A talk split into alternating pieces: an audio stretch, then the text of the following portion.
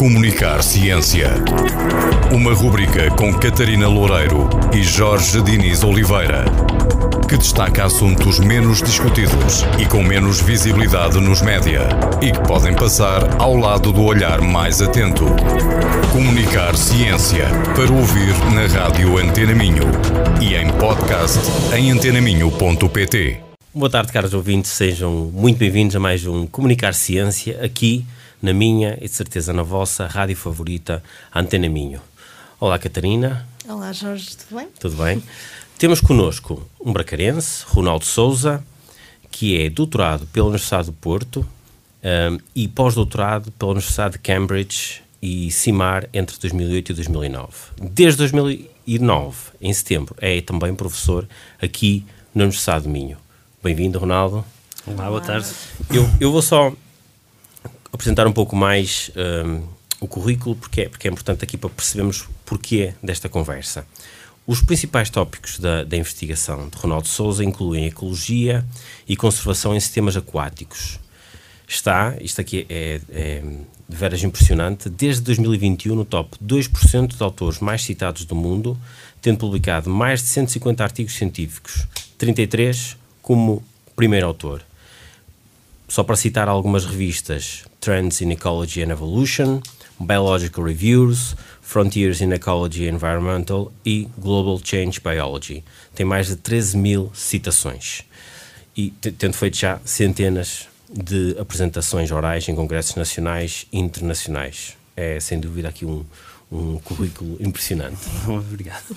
O que nos traz, o que nos traz, ou digamos, o, o que te traz a este programa é um artigo que publicaste, em coautoria, na revista eLife, e uh, essa equipa concluiu que há organismos que são preferidos da ciência e da sociedade.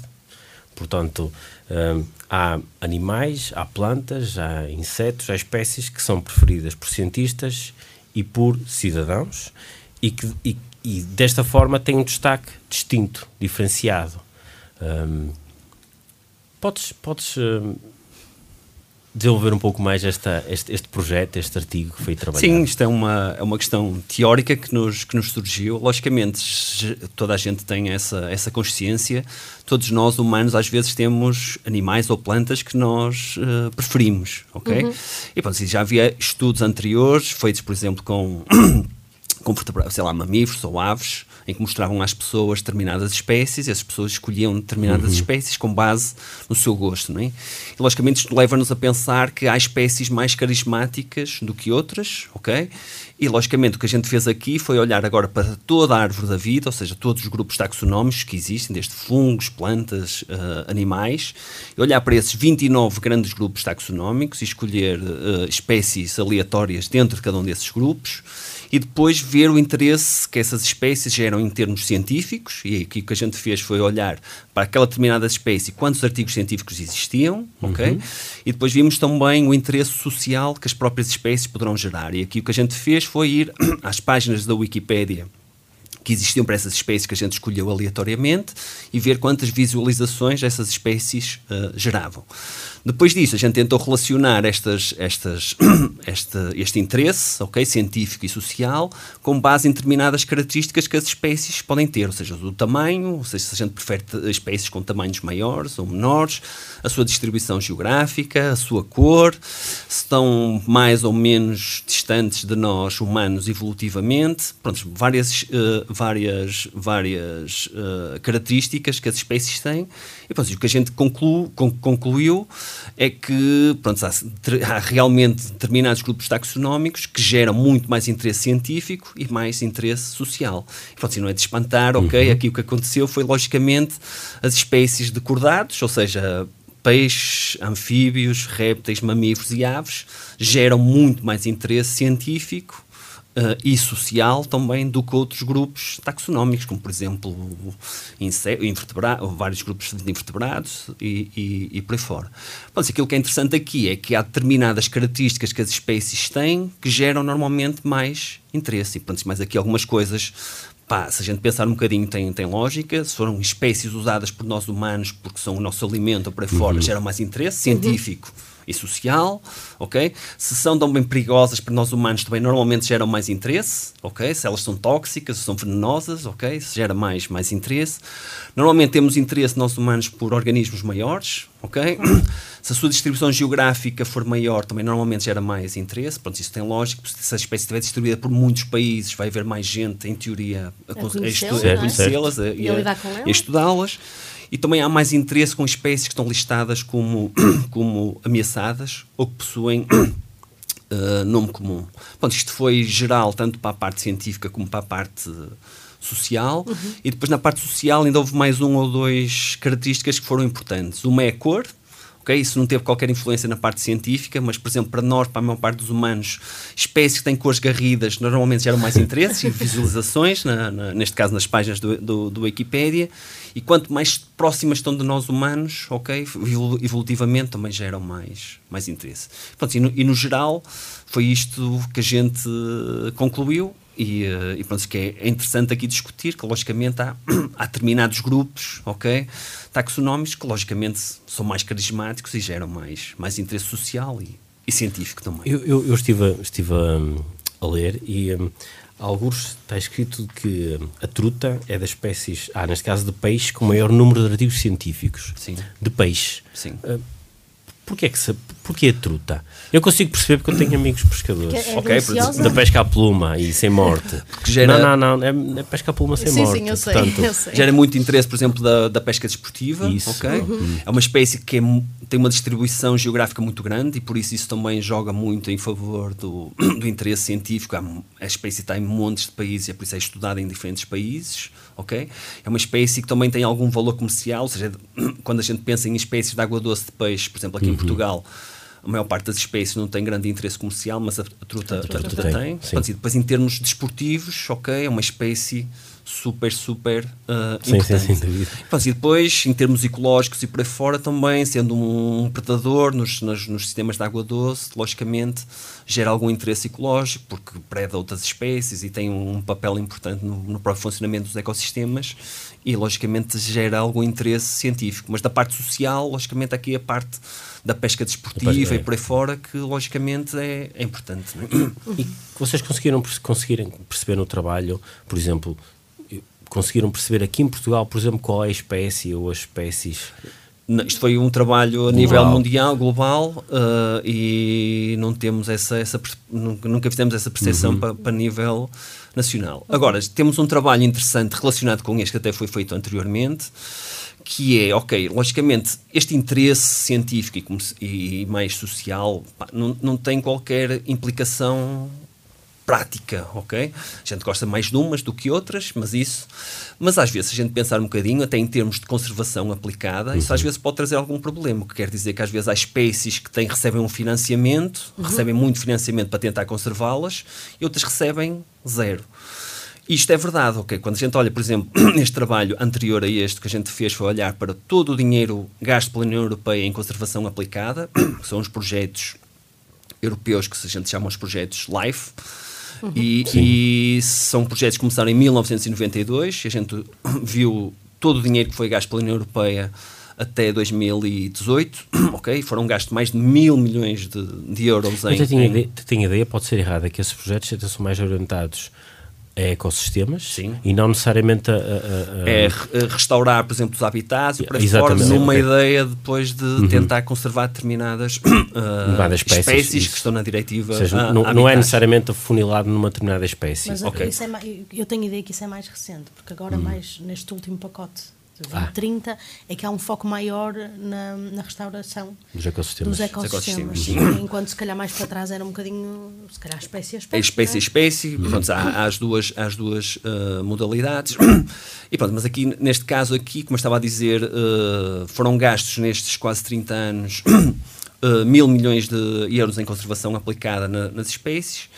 E aquilo que a gente vê é que 90% ou mais do dinheiro aplicado foi gasto em mamíferos e aves. Uhum, e logicamente tudo o resto, ok, claro. esteja ou não ameaçado, recebeu uma ninharia irrisória uhum. quando comparada com, com, com, com estas espécies. Quando a gente olha para a Europa, ok, Sim. nós temos 1800 espécies de vertebrados, ok, uhum. e temos se calhar 130 mil de invertebrados. E os vertebrados receberam Será maior 90%. As, mel, as melgas também merecem ser estudadas. Não é só o lobo ibérico. E às vezes isso é, às vezes é problemático, porque muitas das vezes algumas destas espécies que receberam até muito dinheiro, ok, nem têm qualquer eh, eh, estatuto de conservação, ok? Só que são muitas espécies muito carismáticas, como por exemplo o urso e por aí fora, não é? E às Que- vezes essas espécies maiores, agora estou a dizer isto hum, sem qualquer base de conhecimento, Uh, mas imagino Força, que essas força. espécies maiores seja mais difícil de conservar, não é? Um, um urso, porque implica manter todo um ecossistema. Enquanto, se calhar, uma espécie mais pequena, o esforço de conservação até poderia ser menor, digo eu. Sim, isso às vezes depende, depois depende, depende também do próprio peculiaridade do ciclo de vida das, das próprias ah, espécies, mas logicamente quando nós estamos a falar destes grandes predadores, normalmente tem, tem uma distribuição muito ampla no, no ecossistema e que, logicamente para conseguir cons- conservá-la temos que ter áreas relativamente Pois. grandes e pronto, isso às vezes Que é um também bocado o tem problema que temos com o lobo ibérico com o também, não é? ibérico, ok, isso. Já agora aqui, e dando aqui um salto à China, como é que está o panda? O panda. Sim. Acho que na natureza não está assim muito bem, mas não sei. Sim, há, Em- há em cativeiro está. de- Mas, eh, ok, é, vou, é um, por acaso vou ter que estudar esse assunto, porque eu tinha a ideia que até já estava num processo de, de recuperação, de Eu, eu reequilíbrio. tenho ideia que o problema deles é que eles têm muita dificuldade em reproduzir-se, não é? Sim, há algumas dificuldades na reprodução em cativeiro, ok, mas alguns desses problemas já foram resolvidos. Mas muitas das vezes é depois com estas espécies, os próprios, em, em meio natural, como os próprios ecossistemas ainda não estão recuperados, ok, isso depois. Porque eu diria que seria a espécie número um de financiamento. Não, porque acho que fofos como eles são, deveria ser a espécie Não, número tens um. o elefante, Ah, o elefante, certo. tens muitos, muitas espécies, Uhum. lá está, grandes mamíferos, Normalmente é sempre grandes mamíferos mamíferos, ou, não é? ou aves, ok, normalmente é. que, que concentram isso- os grandes Isso esforços. é válido na Europa e nos Estados Unidos é, Uhum. é muito, muito, muito parecida a, a E, situação. e, e agora, no, no seguimento deste trabalho, o que é que, que, é que pretendem continuar a estudar? Ou, ou há, há- há mais. há, o âmbito de estudo pode-se alargar? Há mais para além deste trabalho? Sim, há coisas que não foram exploradas, ok, que podem ser eh, tentar perceber, não é? Por exemplo, muitas destes estudos científicos e por aí fora são muito baseados no, no norte, não é? Ok, Europa Uhum, e, claro. e Estados, Estados Unidos, ok, isso envi- enviesa um bocadinho os dados, ok? E logicamente seria interessante também colocar ou tentar alargar ou tentar arranjar mais dados de, de- do hemisfério sul, ok? E pronto, e também pôr aqui até que ponto, até mais na parte científica, o investimento que existe uh, de financiamento por, por país, isso também tem alguma importância depois nas espécies que são estudadas, isso não foi explorado e poderia Claro. ser interessante. Seja, de- que- de assegurar que não há um subfinanciamento de espécies que, que estejam a necessitar. Ok?